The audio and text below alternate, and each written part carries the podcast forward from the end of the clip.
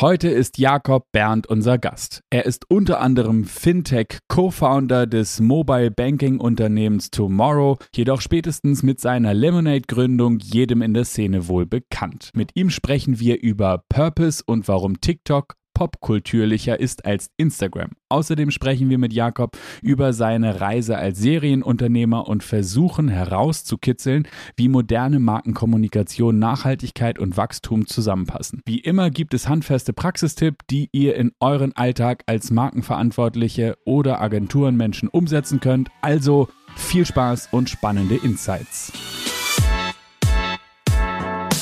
Wie social bist du wirklich? Der Podcast von Media by Nature. 100% Social. Moin und herzlich willkommen hier bei uns bei Media by Nature im Podcast zur Frage, wie social bist du wirklich? Und heute haben wir einen ganz besonderen Gast, der ist verantwortlich für das Morgen. Tomorrow heißt seine Company. Jakob Berndt ist bei uns, mein Jakob. Moin Jungs, schön hier zu sein. Genau, ich sende live und direkt aus der Zukunft.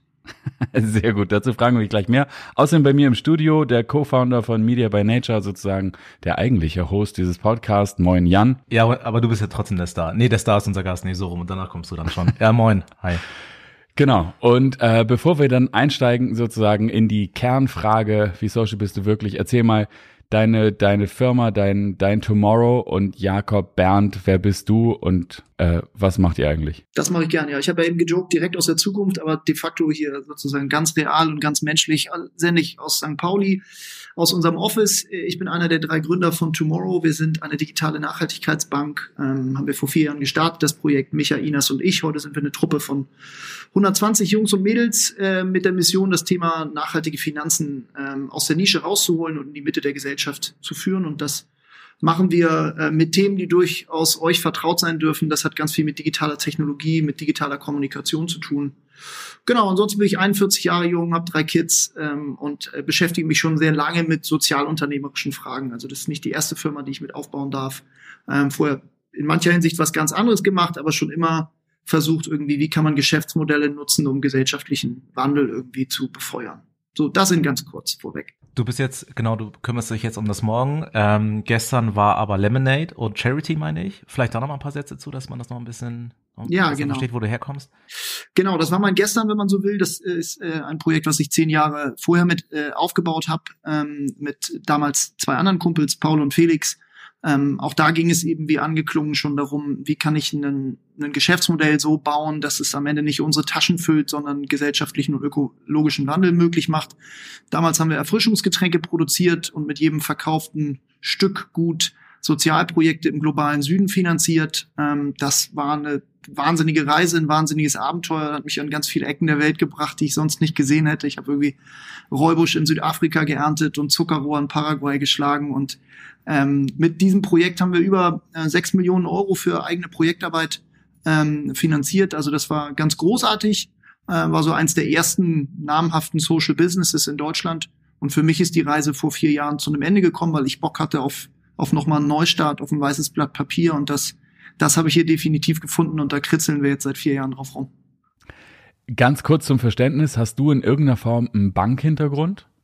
Nee, um Gottes Willen, ich bin so weit davon weg, wie man, glaube ich, nur sein kann. Ich habe ursprünglich äh, in einer ähnlichen Branche äh, meine Karriere gestartet wie ihr auch. Ich war fünf Jahre bei Jung von Mattmal nach meinem Kulturwissenschaftsstudium, ähm, habe dort erst so im PR- und Neugeschäftsbereich gearbeitet und dann vor allem in der strategischen Planung, also mich ähm, strategisch mit Markenpositionierung und Markenkommunikation auseinandergesetzt. Das ist, wenn man so will, mein, mein Handwerkszeug, auch wenn ich das, das liegt jetzt schon ein paar Jahre zurück. Insofern kann ich jetzt nicht so viel sozusagen fachsimpeln mehr dazu dem Thema, aber ich beschäftige mich schon sehr lange mit, mit der Frage, wie man, wie man Marken erfolgreich ähm, positioniert und ähm, habe aus der Rolle heraus dann damals schon so ein paar andere kleine Projekte gehabt, mal so eine Kunstgalerie und äh, ein Online-Forum für Kunst versucht aufzubauen, krachend gescheitert damit und dann aber Lemonade gestartet, das war dann ein bisschen erfolgreicher und ähm, jetzt halt das neue Projekt, ähm, und genau, um auf deine Frage zurückzukommen, bin ich Banker, bin ich Finanzer? Nee, gar nicht. Ähm, warum habe ich das trotzdem gemacht? Weil ich hier einfach sehr fitte Leute an meiner Seite habe. Also Inas bringt den Tech- und Produktblick da rein. Äh, Micha ist als Ex-Consultant dann doch deutlich zahlenaffiner als ich. Und gemeinsam hatten wir das Gefühl, das ist so ein komplementäres Setup. Damit trauen wir uns das zu, in dieses Haifischbecken zu springen und da, da schwimmen wir noch, noch nicht gefressen worden. Total spannend. Aber ihr brauchtet schon sowas wie eine BaFin-Regulierung, also Zulassung oder so. Oder wie stelle ich mir das vor? Oder startet man erstmal so mit dem Ziel, eine Bank zu werden und dann kommt später so die ganze Zulassungskiste? Ich stelle mir den ganzen Markt so, so reguliert vor, dass ich mir ein Startup in dem Umfeld kaum vorstellen kann. Ja, das ist ein total äh, legitimer Punkt und das ist in vielerlei Hinsicht auch ein hart, hart regulierter Markt und das ja aus guten Gründen. Wer sich zurückerinnert, so knapp 15 Jahre her, die letzte große Finanz- oder Bankenkrise, ähm, da hat äh, Vater Staat jetzt schon äh, stärkeres Regelwerk aufgefahren aus guten Gründen. Ähm, wieso konnten wir trotzdem so schlank starten oder was, äh, wie können das auch andere Fintechs, wie man ja diese Kombi ne, aus Financial Technologies nennt, das machen, ähm, weil es sogenannte Banking as a Service Provider gibt. Die nutzen auch wir. Wir arbeiten mit der Berliner Solaris Bank zusammen, großes Technologieunternehmen aus Berlin. Die sind im Besitz einer sogenannten Vollbanklizenz und auch eines Kernbankensystems. Und diese Services nutzen wir, kaufen wir quasi ein. Das hat uns erlaubt, sehr schnell, sehr schlank in den Markt zu gehen, ohne irgendwie 10 Millionen auf der hohen Kante oder 50 Risk- und Compliance-Manager hier im zweiten Stock sitzen zu haben, sondern wir können uns darauf konzentrieren, ein geiles digitales Produkt nach vorne zu bauen, nämlich eine Banking-App. Ähm, das heißt, wir sozusagen sind die, die, die einzigen Akteure, die in Interaktion mit den Kunden und Kundinnen sind und nach hinten raus einen sehr wissenschaftsgetriebenen, sehr konsequenten Nachhaltigkeitsprozess aufzusetzen. Und wenn man so will, der regulatorische Mittelbau, den kaufen wir ein ähm, und fügen dieses Piece äh, einfach in das Puzzle ein. Und deswegen konnten wir jetzt ähm, auch als Non-Banker hier Banking machen. Total gut. Da sind wir nämlich auch mitten im Thema der Kollaboration, was ja auch einer der sozusagen Doppeldeutigkeiten von diesem Podcast sind. Und vielleicht zum Thema, wie social bist du wirklich, einmal nochmal ganz kurz die Klammer, bevor wir dann ganz tief einsteigen in die, wie greifen eigentlich alle Kettenglieder ineinander. Jan, mach mal, mach mal die Klammer. Ja, gerne, wie immer, einmal kurz aufgemacht, damit auch die neuen Zuhörer Bescheid wissen und Jakob auch. Ähm, wie Social bist du wirklich, genau, wie du schon sagtest, äh, beinhaltet eine Doppeldeutigkeit, nämlich in dem Wort Social. Social im Sinne von, ähm, ja, wirklich so, also wörtlich übersetzt, sozial, kollaborativ und das andere ist eben halt, aber weil wir eben natürlich eine Social Media Agentur sind, ähm, die Thematik, äh, wie Social Media fit bist du eigentlich, also wirklich im Social Media Marketing, in der Umsetzung. Ähm, das sind nämlich die zwei Themen, die uns so im Agenturalltag äh, täglich betreuen. Also wir sehen, dass da einfach unfassbar viel Potenzial liegen lassen wird. Das eine ist eben halt, wie gesagt, Collabo, dass man eben halt äh, Ne, wir leben in einer vernetzten Welt. Äh, das, das hat man jetzt in der Corona-Zeit ja auch nochmal gesehen, wie, wie, wie, wie wichtig eigentlich nicht nur das Tool-Stack ist, sondern eben halt auch die, das Mindset, dass man eben halt miteinander arbeiten soll, miteinander sprechen soll. Das war vorher schon so und das wird auch nachher so sein, aber jetzt eben halt nochmal sehr, sehr stark, ähm, hat sich das nochmal sehr stark gezeigt, wie wichtig das eigentlich ist. Und da wird einfach zu viel liegen gelassen und genauso im Social Media Marketing. Also ich meine, das ist keine neue Disziplin und trotzdem wird heute immer noch äh, teilweise, ich sag's mal so, ganz direkt dilettantisches Marketing betrieben im, im Social Media Bereich. Ähm, auch wenn es durchaus besser geworden ist. So, und deswegen dem Ganzen wollten wir eine Plattform bieten und das machen wir in diesem Podcast. Ähm, und deswegen blicken wir heute auch, also keine Angst äh, an die Zuhörer und Zuhörerinnen, äh, gehen wir jetzt nicht zu sehr in die Fintech rein, sondern äh, bleiben schon im Thema ähm, Kollaboration und äh, Social Media Marketing, wie euch das ähm, geholfen hat äh, im äh, Tomorrow und äh, genau, deswegen starten wir nochmal rein in die Frage, in die typische, ähm, Jakob, wie social bist du denn wirklich? Muss ich mir jetzt einen Punkt geben von eins bis zehn, dann, äh, keine Ahnung, vielleicht irgendwie so eine, eine okay, eine okay sechs oder sieben, je nachdem, welche Dimension man wie bewertet. Also ich würde vorweg erstmal sagen, vielleicht würde ich aus meiner Warte fast noch eine dritte Dimension hinzufügen. Ich habe ja vorhin Social Business und Sozialunternehmertum ergänzt. Das ist einfach was, was, was mich schon sehr lange umtreibt. Wie kann man äh, einfach äh, gesellschaftlich positiv wirken? Das ist vielleicht das Social, was mich persönlich am meisten umtreibt und auch im Kern unseres Projekts hier steckt. Ähm, was die anderen beiden Aspekte angeht, die natürlich äh, nicht, nicht minder wichtig sind, wie du gerade gesagt hast. Ich denke, Kollaboration ist was, äh, was, was mich extrem beschäftigt, uns extrem beschäftigt, uns, wir haben das eben kurz anklingen lassen, überhaupt erst befähigt hat, in diesen Markt zu gehen, der sonst extrem schwer zu bespielen wäre, wenn wir nicht uns eng mit anderen Partnern sozusagen verzahnen würden und gemeinsam gucken, wie wir das hier lostreten. Und das gilt für uns bei Tomorrow auch für eigentlich die, die Interaktion mit allen Stakeholdern. Also wir sind extrem Community getrieben von Tag eins gewesen. Wir haben immer gesagt, wir wollen das Banking von morgen nicht alleine entwickeln, sondern mit den Menschen da draußen. Ähm, das heißt, wir haben die äh, stark mit einbezogen. Wir arbeiten im Team sehr, sehr interdisziplinär. Ich glaube, da kommen wir nachher noch so ein bisschen drauf. Also ich denke, auf dieser Collabo-Skala sind wir schon ganz gut unterwegs. Und Social Media ist natürlich auch Home Turf in, für uns in vielerlei Hinsicht. Wir haben eine digitale Marke hier gebaut, ähm, digitalen Service, der von Tag eins an auch ähm, den Go-to-Market nur so beschritten hat. Äh, ich persönlich bin da sozusagen, äh, hinkt da meinem Team, glaube ich, hier und da mit dem Skillset schon deutlich hinterher. Aber äh, ich glaube, wir haben ganz fitte Leute an Bord. Insofern, wenn ich denen Punkte geben muss, dann äh, ist wahrscheinlich eher eine 9. Bei mir selber bin ich da ein bisschen defensiver. Sehr gut. Ähm, wie ist, wie ist denn dein Background? Also du hast ja vorhin kurz anklingen lassen, du kommst aus der Werbebranche. Inwiefern, inwiefern hat sozusagen dein Background dir geholfen, auch bei Jung von Matt, ähm, jetzt das Tomorrow aufzubauen? Also du bringst ja ganz offensichtlich so diesen, diesen Markenaspekt damit rein. Wie sehr oder wie steht das im täglichen Doing deiner Arbeit im Vordergrund? Was ist das, was du damit reinbringst? Was ist was, das, was du daraus machst?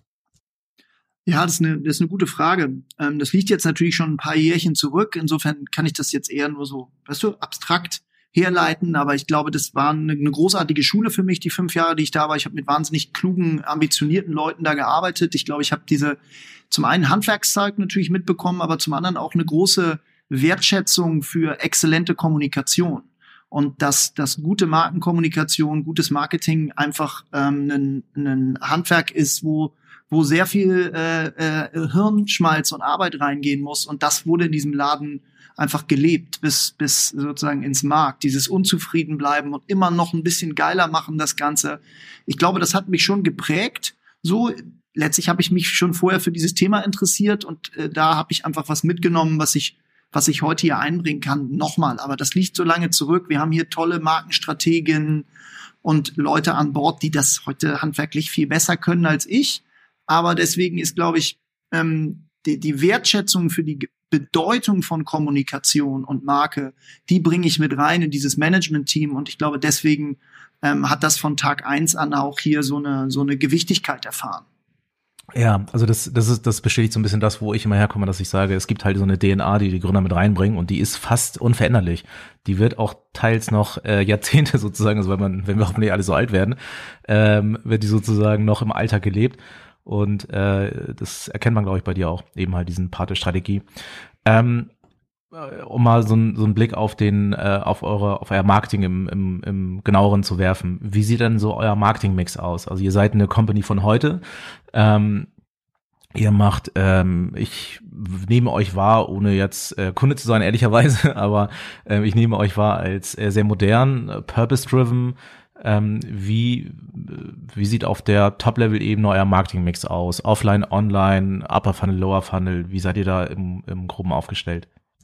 Ja, ich glaube, einige Aspekte hast du gerade gerade schon genannt. Ich glaube, dieses Thema Purpose war von äh, von Anfang an der der zentrale Treiber so dieses warum machen wir das warum haben wir diese Company gegründet warum sind wir mit dieser Marke in den Markt gegangen das haben wir immer ganz stark in den Mittelpunkt gestellt ähm, unserer unserer Kommunikation Ganz kurz, wenn ich ah, ins jetzt. Wort fallen darf, äh, ja, sag mal, sag mal schnell, was ist das Warum von Tomorrow? Also lass uns nicht drüber reden, sondern sag's einmal, ja. damit man es konkret im Kopf hat. Das macht es viel einfacher zu verstehen, was dann auf, sozusagen hinterher gesagt wird. Auf jeden Fall. Fair enough, das ist ein total guter Punkt. Also was ist unser Purpose? Uns geht es darum, Geld zu einem Teil der Lösung werden zu lassen. Während Finanzen und Banking in vielerlei Hinsicht Teil der großen Probleme war in den vergangenen Dekaden oder Jahrhunderten, geht es darum, Geld in die richtige Richtung zu lenken, Geld dorthin zu lenken, wo es eben äh, positiven gesellschaftlichen Wandel finanzieren kann. Das ist unsere Triebfeder, deswegen haben wir das gestartet. Auch als, als Non-Banker haben wir gesagt, wir, wir wagen dieses Abenteuer, weil wir das Gefühl haben, da ist ein Riesenhebel, der ungenutzt bleibt. Während andere Verticals, andere Märkte sich ja massiv verändert haben in den letzten Jahrzehnten, Food, Mobilität,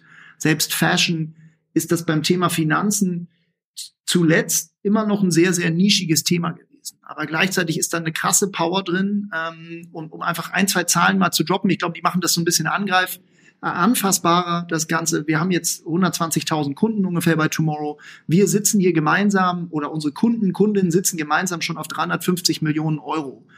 Allein die Kundeneinlagen, ne? das, ist, das sind Gelder, die nicht mehr bei irgendwelchen Bad Banks wirken, sondern die wir zu einem großen Teil in positive Projekte, in Green Bonds, in Social Bonds, in sozialen Wohnungsbau und so weiter finanzieren können. Das heißt, selbst wir als noch verhältnismäßig kleines Licht in diesem Riesenmarkt bewegen schon krasse Zahlen. Und das ist das, was uns treibt. Das ist das Thema, äh, weswegen wir hier losgelaufen sind und die jetzt 120 Leute, die auch alle Non-Banker und Non-Bankerinnen sind, äh, sich dieser Reise angeschlossen haben. Okay, ähm, jetzt die Umsetzung im Marketing. -Mix. Jetzt die Umsetzung, jetzt geht's los.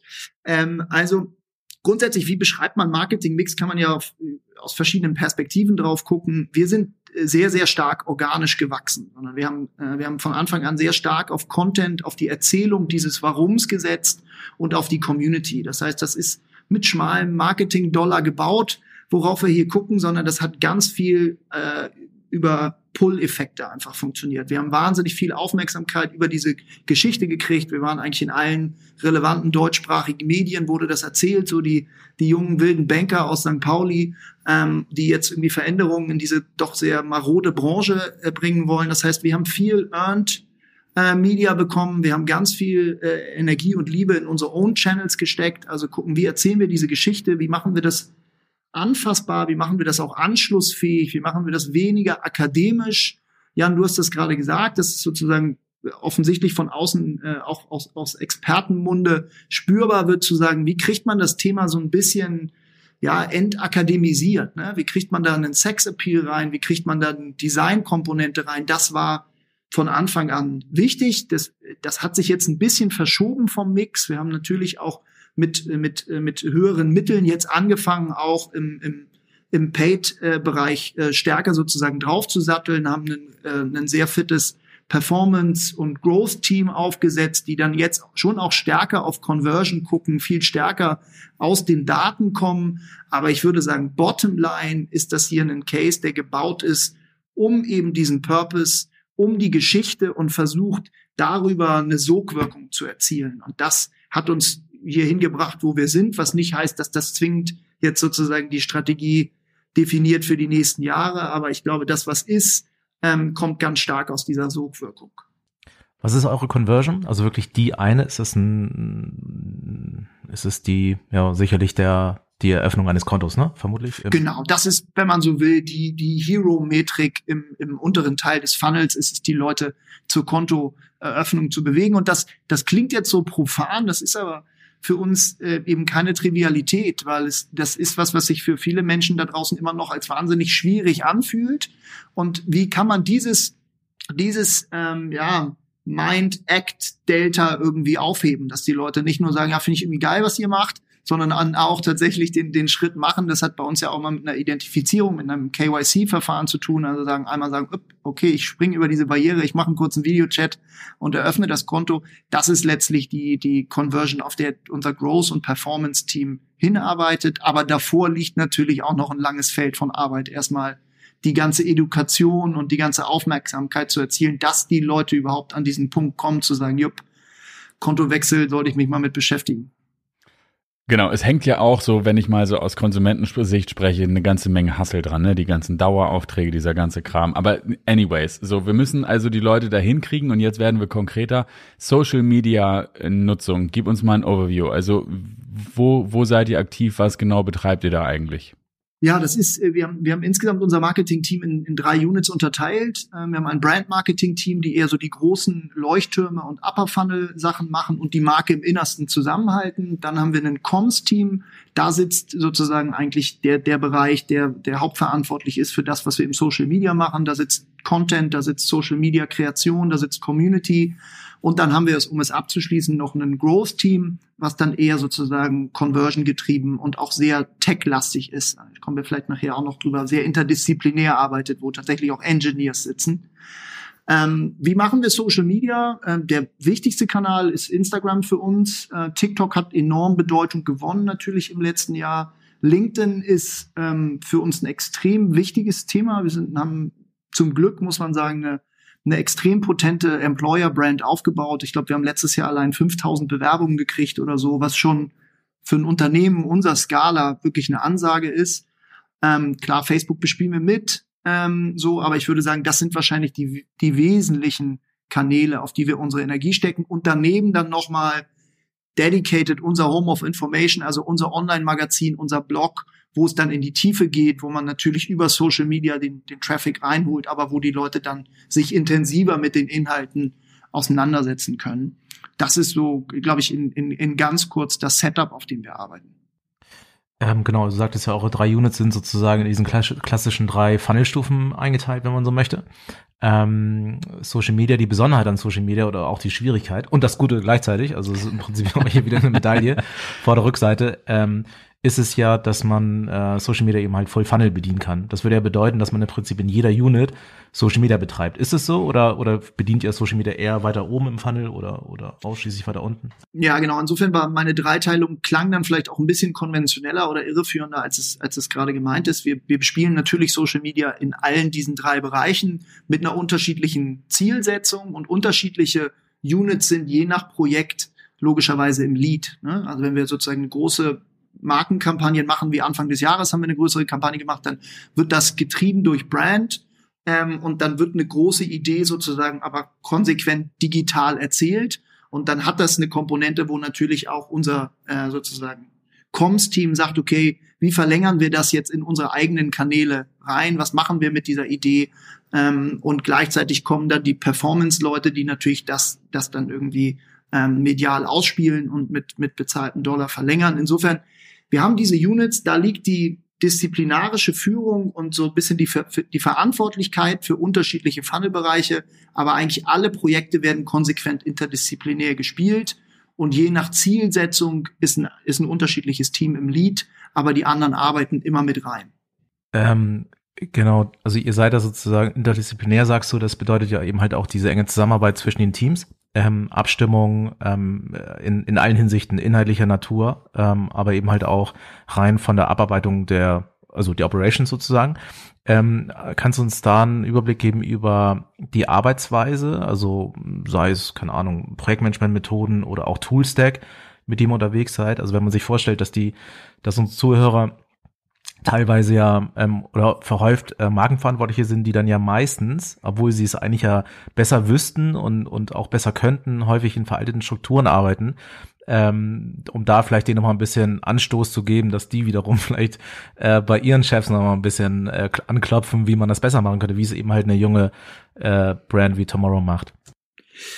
Ja, das, das ist ein gutes Thema und ich glaube, konkret machen muss man das immer, sonst bleibt man irgendwie auf dieser Buzzword-Ebene und es wird irgendwie nebelig für, für den Zuhörer oder die Zuhörerin.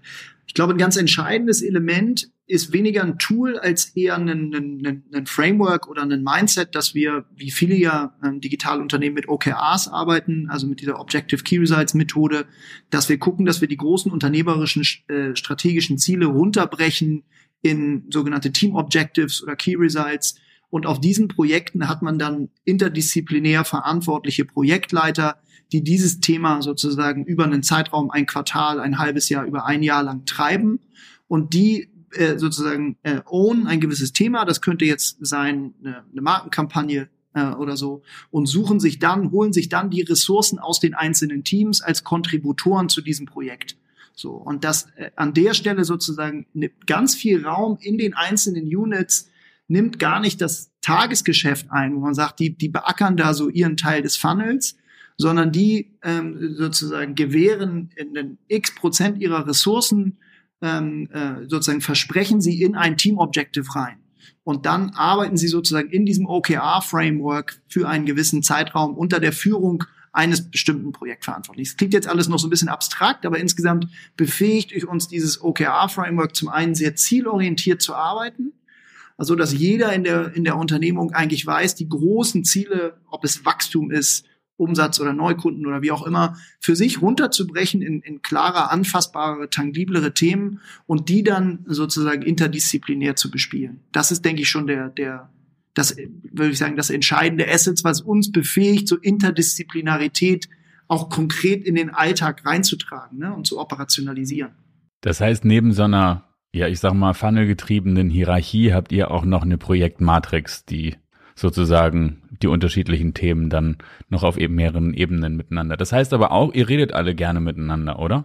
Wie organisiert ihr das auf der Tool-Ebene? Also wie, wie kommuniziert ihr so einen Dialog? Ich meine, so, ansonsten habe ich ja möglicherweise, wenn ich irgendwie in einem bestimmten Team bin, auch irgendwann eine komplette Überlastung, weil ich von so vielen Projekt-Ownern als, als Ressource angefordert werde, muss es ja irgendwie eine Methodik geben zu sagen, okay, das schaffe ich oder jetzt habe ich im Übrigen auch eine Besetztanzeige, das ist zu viel. Wie organisiert ihr das?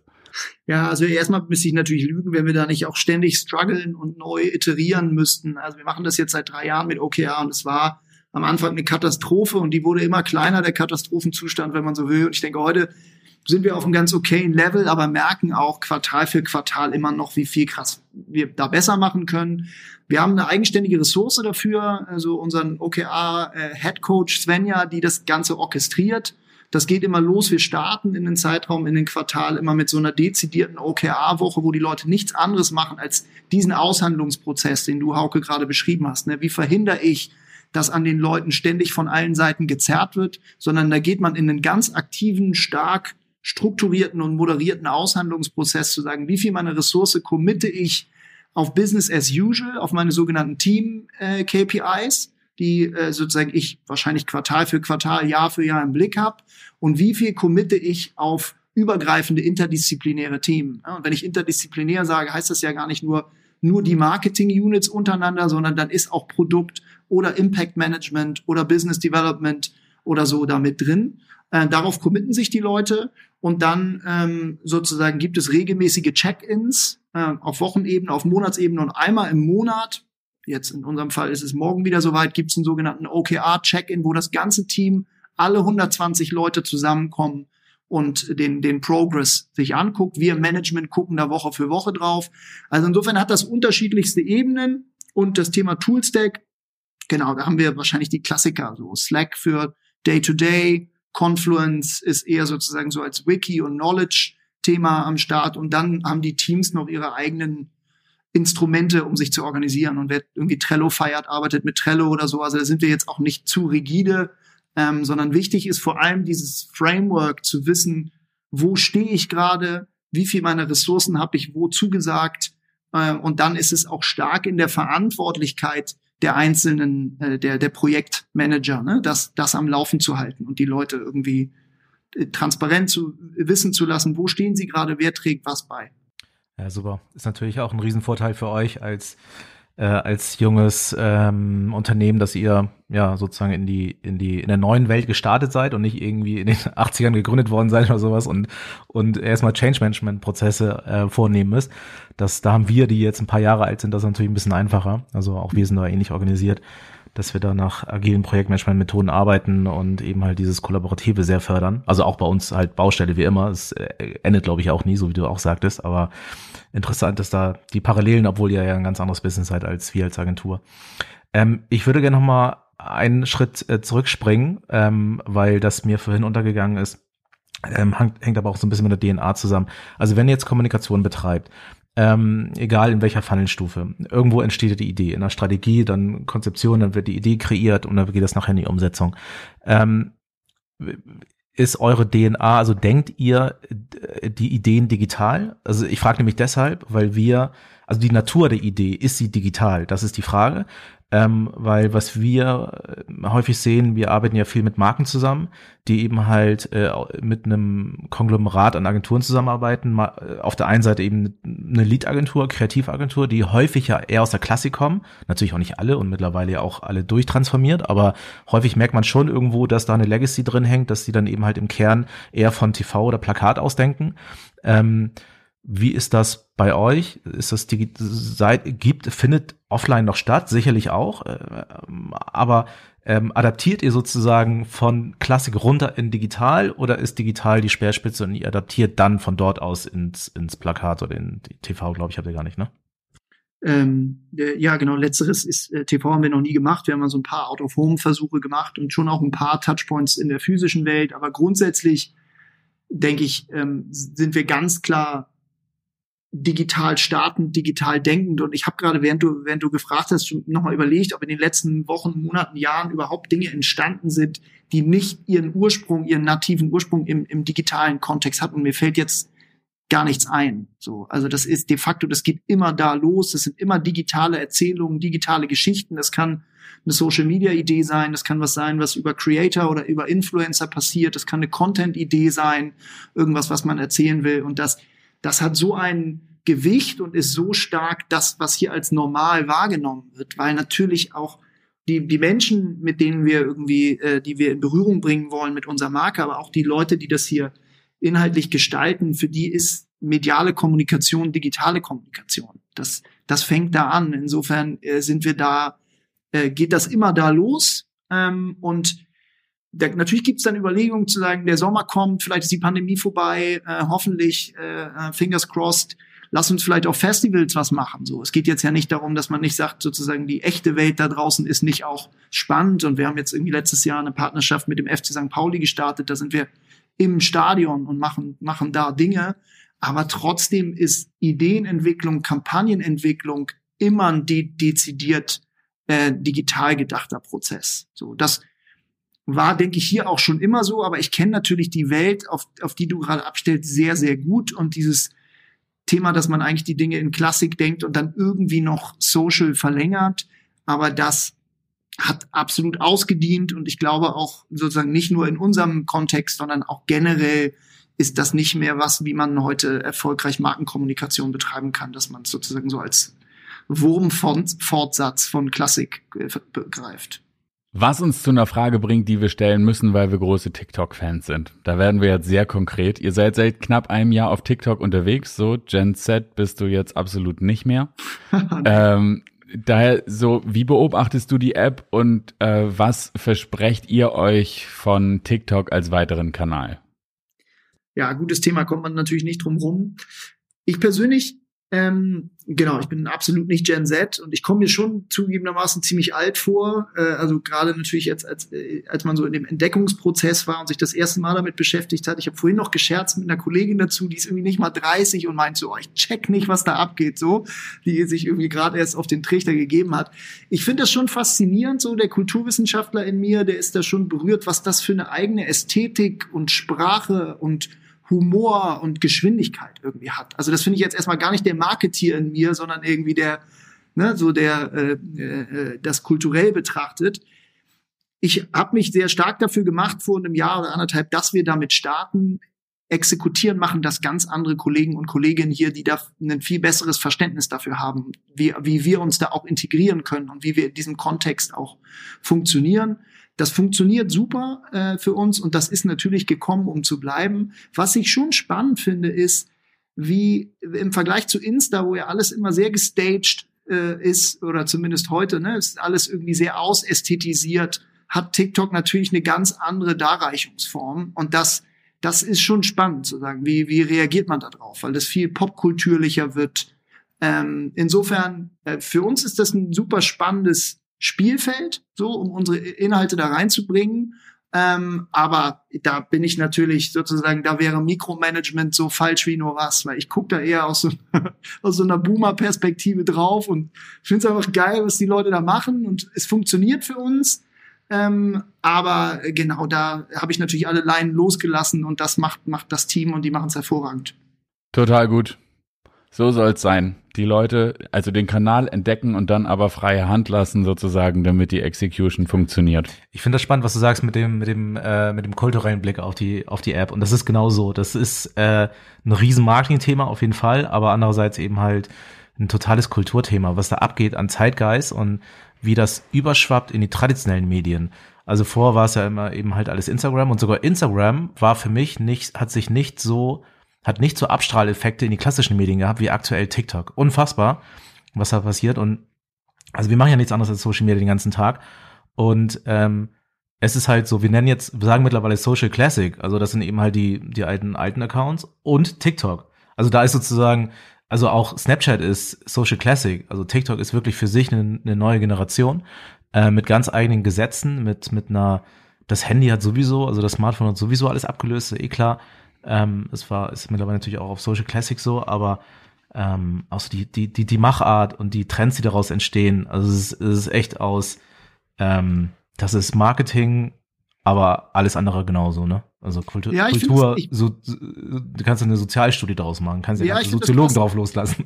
Ja, ja, genau. Und ich finde es genau, was du sagst, also diese Umkehr, ne? Also, dass es nicht so ist, dass ein Kanal irgendwie die Popkultur zitiert, sondern andersrum, die Popkultur darauf reagiert, wie das, was da bottom-up an, an Inhalten entsteht, wie kann ich als Popstar, ich als Fußballer, ich als was auch immer, das irgendwie für mich interpretieren. Das finde ich schon krass und das ist für mich schon auch in, in a nutshell natürlich die Power von Social Media, ne? also im positiven Sinne, was Demokratisierung angeht, was die Dinge sozusagen dezentralisieren angeht. Und das sind irgendwelche, keine Ahnung, ey, irgendwelche 13-jährigen Kids aus Korea, die plötzlich äh, irgendwie das Game definieren. Ähm, das ist schon beeindruckend. Aber natürlich auch inklusive all der Schattenseiten. Ne? Das darf man jetzt auch, glaube ich, nicht glorifizieren. So, insofern ist das für mich schon, ist TikTok da schon irgendwie Internet in a nutshell. Irgendwie. Ja, absolut. Also die, die, die Kontraseite ist auf jeden Fall eben halt dieser Suchtfaktor, dass da, das ist ja ungefilterter Krams, der da rausgeballert wird an die, auch an die Kinder, also nicht nur an, an Erwachsene und Boomer, sondern eben auch an die Kinder. Das ist auf jeden Fall äh, definitiv kritisch zu betrachten, gar keine Frage. Aber wenn man sozusagen rein aus der, aus der Marketingbrille drauf betrachtet, ist natürlich äh, unendlich Potenzial. Also wirklich, da ist die Fantasie im Prinzip nur das, ähm, äh, das Bottleneck, sage ich mal. Wir mit bangen Blick auf die Zeit müssen wir so langsam aber sicher mal äh, zum in die Abschlussrunde kommen und da kommen wir natürlich nicht umhin, um mal zu fragen, wie siehst du als CEO von Tomorrow das Thema Social Media im Ausblick? Also wie ist sozusagen dein dein Ausblick? In welche Richtung denkst du wird sich Social Media und das Marketing in diesem in diesem Umfeld generell entwickeln und äh, ja, was sollte man auch als Marke auf dem Radar haben? Ja, ich, ich glaube, einige Bereiche haben wir schon berührt, so äh, in, in dem Gespräch bis hierhin. Ich, das ist de facto gekommen, um zu bleiben. So, das ist jetzt erstmal keine News, nicht für euch, nicht für eure Zuhörerinnen. Aber ich glaube, dass es sich eben verschiebt und aus meiner Warte zum Kern von all dem äh, geworden ist, äh, was, was man Marketing oder Markenkommunikation nennt. Es ist nicht irgendeine Extension, sondern es, das ist die mediale Realität von ganzen Generationen, die jetzt ranwachsen.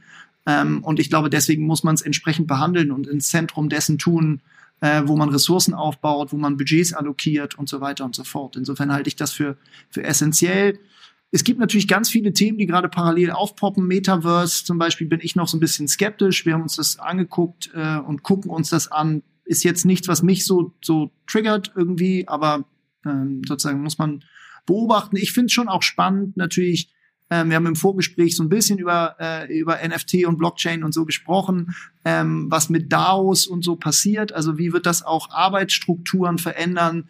Ich glaube, da passieren durchaus auch schon Dinge, durchaus getriggert durch die Blockchain-Technologie, ähm, die vielleicht auch ähm, Social Media ähm, sowohl von der Produktion als auch von der Rezeption nochmal verändern werden. Da bin ich kein, kein Profi. Ähm, insofern ist es kann ich mich eher so ein bisschen auf eine Binsenweisheit committen, dass man es einfach verdammt ernst nehmen muss und denke ich einfach im, im Kern seiner Unternehmung irgendwie verankern muss. So, ähm, das, das, ähm, das steht außer Frage. Die DAOs und eine Tomorrow, ja nicht Bank, aber sozusagen im Financial-Umfeld unterwegs ist natürlich irgendwie extrem spannend. Aber das ist wenigstens ein eigener Podcast, wenn nicht sogar ein komplett eigenes Podcast-Hosting. Insofern lassen wir das mal hier beim Buzzword. Jan, du wolltest noch was sagen? Äh, nö, nur nochmal von Metaverse auf NFT. Also ich finde halt die Landschaft so interessant. Also Metaverse sowieso, alles finde ich da interessant. Äh, Krypto, Metaverse, ähm, NFT. Aber vielleicht nochmal auf NFTs, die sind gerade ein bisschen untergegangen, weil man da so unfassbar viel mitmachen kann. Also jetzt rein aus der Marketingbrille, gar nicht jetzt so aus der, gar nicht so sehr aus der Fintech-Brille, sondern eher für euch als Marke, ähm, dass man eben halt erstmalig die Möglichkeit hat, eben digitales Vermögensgut auch wirklich als solches erkenntlich zu machen. Ähm, vorher eben halt alles kopierbar, alles duplizierbar und das ist jetzt eben halt damit ähm, sozusagen dem ist ein Riegel vorgeschoben, alles klar alle Transaktionen, also wie ein Grundbuch sozusagen, ist ja klar nachvollziehbar. Ähm, das, ich finde das für, für Marken so spannend, auch im Kontext der Creator Economy, weil ähm, die ärmsten Schweine waren bisher die Creator, also äh, auch im Influencer Marketing, wo jetzt mittlerweile die auch eine Stimme haben, aber nicht desto trotz ist es dann halt irgendwie nach wie vor noch so, dass der Creator eben schon noch gucken muss, wie er sein, wie er das alles monetarisiert und dieses, dieses Machtverhältnis von Marke, was ja eh gekippt ist die letzten Jahre durch Social Media, ähm, zugunsten der, der Userschaft. Aber find, ich finde, NFT macht da nochmal, also kann durchaus nochmal der Boost überhaupt sein ähm, weil, äh, wie gesagt, dieses Vermögensgut kann erstmalig geclaimed werden und der Creator hat eine Möglichkeit, äh, seine, sein Vermögensgut, was vor irgendwie so ein bisschen was in der Wolke war, so ich äh, create mal was, ein Podcast, ein Bild, äh, digitale Kunst, äh, Audio, was auch immer, alles was digital ist. Und ähm, das gibt, finde ich, dieser, diesem, diesem Machtverhältnis zugunsten von Creatern eben halt nochmal eine ganz andere Stellung. Das finde ich so interessant an der Sache, dass die Marke wirklich gucken muss, wie sie ihren Platz danach findet und mittlerweile ja heute schon um die Nutzerschaft buhlen muss, eben halt vom Nutzer ausdenken. Das ist ja das, wo wir uns, worum wir uns jeden Tag kümmern. Ähm, wie würdest du das eher aus dieser Marketingbrille sehen? Hast du da auch eine Meinung zu oder bist du vollkommen erstmal ergebnisoffen und und schaust es dir an. Ich weiß gar nicht, für Tomorrow ist das da ein Thema jetzt rein aus der Marketingbrille? Nee, so aus der Demokratisierungsperspektive natürlich, hm. ne? Also. Ja, okay, genau. Das ist natürlich eigentlich genau dein Thema, da sind wir wieder. Ja, also genau. ich glaube aber ergebnisoffen beschreibt es ganz gut. Ich, ich persönlich bin, bin kein Pro, ich äh, äh habe mich da sozusagen nicht so tief reinbewegt wie andere Leute, wie ihr vielleicht auch. Ähm, wir gucken uns das eher nüchtern analytisch an. Es gibt durchaus schon Berührungspunkte. Wir haben ja die zwei größten Crowd-Invests in Deutschland gemacht in den letzten Jahren ähm, also haben da zweimal Rekorde gebrochen. Ähm, das Crowdinvest hat auch auf Blockchain-Basis stattgefunden. Insofern schauen wir schon kurz, wie, wie verankern wir das an unterschiedlichen Punkten auch in unserem Geschäftsmodell. Ähm, konkret NFTs beobachten wir im Moment. Ähm, ich würde das unterschreiben, was du sagst, dass da eine krasse Power drin ist. Ich habe auch eine gewisse Skepsis, ähm, wie generell bei dem ganzen Hype dass es letztlich nur sozusagen als, als Marketing- und Investitionsobjekt betrachtet wird. So nehme ich es vor allem bei NFT wahr, sondern ich fände die Power im ganzen Web 3 wäre, wenn man wirklich, wenn es wirklich darum geht, Machtstrukturen umzuwälzen und, und Leute irgendwie äh, nach oben zu spülen, die viel zu lange unten waren. Ähm, und da habe ich ein bisschen das Gefühl, wenn man die Energie da reinstecken würde und jetzt nicht den nächsten Board Ape Yacht Club Hype sozusagen erzeugen will, sondern eher sagt, wie kann ich wirklich, ähm, weißt du, Reichtumsverteilung und soziale Gerechtigkeit und ökologische Bewegung damit empowern, dann finde ich das geil. Wenn das nur so ein Ding von Marketeers für Marketeers ist, denke ich so ein bisschen, ja, kann ich schon verstehen, die Faszination, aber ich finde, es gibt wichtigere Sachen zu tun. Absolut. Wobei natürlich so ein bisschen die Power in der, in der Überlegung liegt, zu sagen, okay, der Bildchen-Hype, sag ich mal so ein bisschen despektierlich, auch wenn es natürlich ein bisschen ernstzunehmender ist, aber der Bildchen-Hype wird vorbeigehen, aber die Technologie wird ja bleiben. Also ich habe gerade oder bin gerade dabei an so einem Projekt, wo es darum geht, Immobilienvermögen in NFTs zu verpacken. Und da geht's ja genau um diese Demokratisierung. So normalerweise hast du eine Bonität, da kriegst du niemals eine Immobilienfinanzierung, aber ich kann mir jetzt ein NFT kaufen und habe sozusagen einen Teil einer Immobilie und bin auch Immobilienbesitzer besitze, obwohl ich ähm, eigentlich sozusagen in der realen Welt der konventionellen Bankenfinanzierung gar nicht in der Lage bin. Insofern, also ich glaube, das sind so die Use Cases, die dann hinterher interessant sind, was ja auch das erste Mal überhaupt ein Use Case für die Blockchain ist. So jeder war sich im Klaren darüber, das ist ein Riesending und Blockchain und Blockchain. Und dann haben wir uns alle sehr lange angeguckt und haben gefragt, so ja, was, was denn Blockchain? So und jetzt mit NFT kommt dann natürlich nochmal ganz anders Schwung in die ganze Hütte. Insofern ja, vielleicht Fall. ja auch für euch aus genau dieser Perspektive etwas, wo ich sagen würde, ja, würde ich eigentlich sogar erwarten, dass ihr vorne mit dabei seid.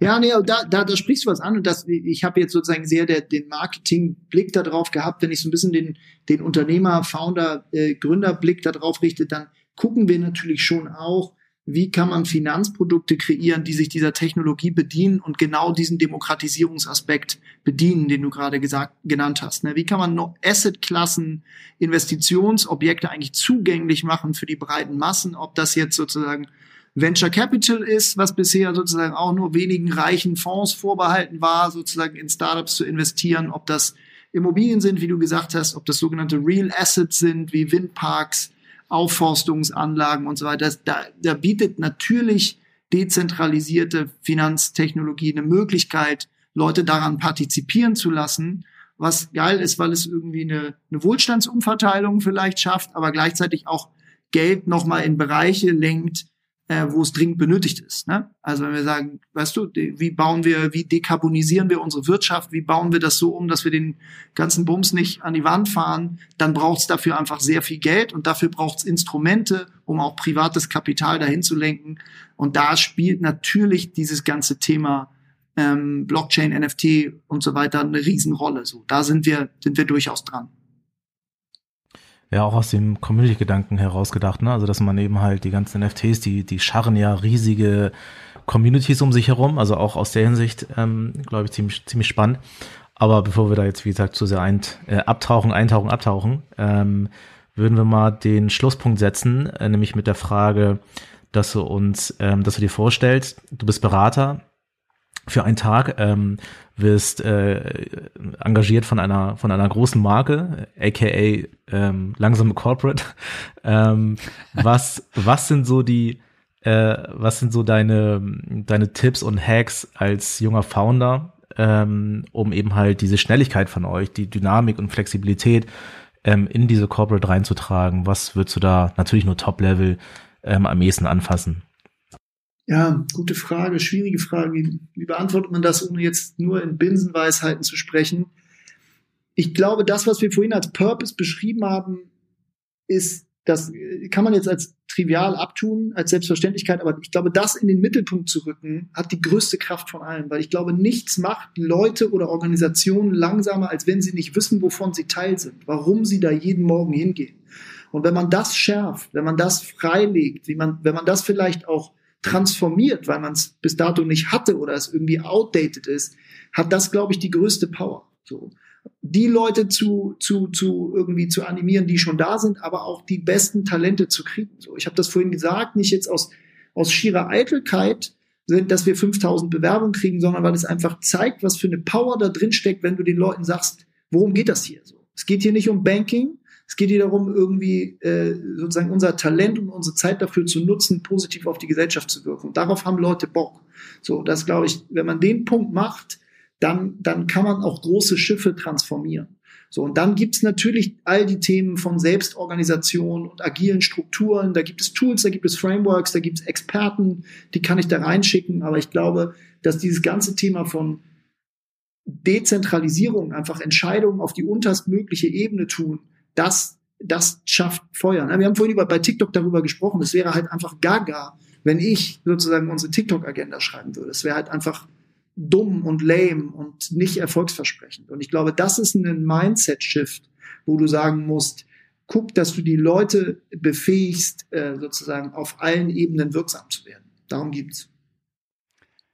Amen. Was für ein Schlusswort. Jakob, das war sehr, sehr spannend. Ich danke dir sehr herzlich für deine Zeit. Wir könnten jetzt wahrscheinlich noch 30 Runden drehen über alles Mögliche, aber heute nicht mehr. Und ähm, genau, ich würde sagen, bis zum nächsten Mal. Vielen, vielen herzlichen Dank. An unsere Zuhörer noch. Wenn ihr eine Frage habt, dann schreibt uns bitte gerne eine E-Mail an podcast.mediabynature.de. Da könnt ihr alle Fragen einreichen, auch Gäste, die ihr vielleicht in der Zukunft mal hören wollt. Und für den Fall, dass ihr auch an Jakob noch eine Frage habt, die wir dann vermitteln sollen, dann auch gerne an diese Adresse schreiben. Ich danke dir, Jan. Ich danke dir, Jakob. Ich danke euch beiden. Vielen Dank, Jakob, für deine Zeit. Bis vielen cool. Dank für die Einladung, Jungs. Hat Spaß gemacht. Bis ganz bald von Hamburg aus Hamburg. Ciao. Bleibt gesund. Danke, ciao. ciao.